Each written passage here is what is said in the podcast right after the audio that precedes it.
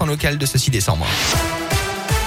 Et à la une aujourd'hui, l'approche des fêtes de fin d'année, ils redoutent le pire. Les professionnels de l'hôtellerie-restauration alertent sur les annulations en cascade ces derniers temps. En cause, d'après plusieurs organisations du secteur, les appels à la prudence lancés par le gouvernement, liés évidemment au contexte sanitaire.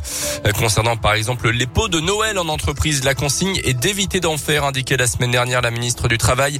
Résultat, l'Union des métiers de l'hôtellerie-restauration dénonce une baisse de 70% du chiffre d'affaires des traiteurs en décembre, avec des clients donc qui annulent en cascade. Et la même chose se ressent également du côté de la restauration. Explication d'Alain Grégoire, le président de l'UMI en Auvergne-Rhône-Alpes et gérant lui-même d'un hôtel à Saint-Nectaire. Surtout sur euh, l'activité liée au monde de l'entreprise, des repas collectifs, des repas de séminaire, des repas de team building. Tout ceci, on a des baisses significatives de 40 à 50 sur cette activité-là. On a été une activité qui a été fermée, réouverte, fermée, réouverte à trois reprises.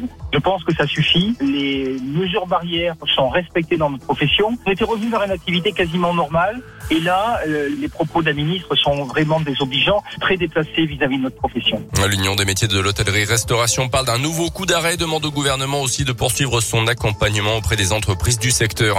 Dans ce contexte, la vaccination des 5-11 ans sera au programme du Conseil de défense sanitaire aujourd'hui. Un calendrier précis pourrait même être annoncé, mais la décision finale reste suspendue, notamment à l'avis du Comité consultatif national d'éthique. La haute autorité de santé recommande la vaccination pour l'instant seulement aux 360 000 enfants présentant un risque de faire une forme grave de la maladie. Sur les dernières 24 heures, plus de 42 000 nouveaux cas de Covid ont été enregistrés en France.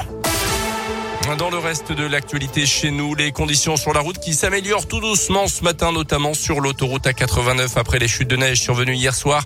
Interdit de rouler entre le péage des Martres d'Artière et le, le nœud de Nervieux côté Loire dans les deux sens. Les poids lourds de plus de 7 tonnes 5 peuvent de nouveau rouler. Autorisation signée il y a environ une heure par le préfet.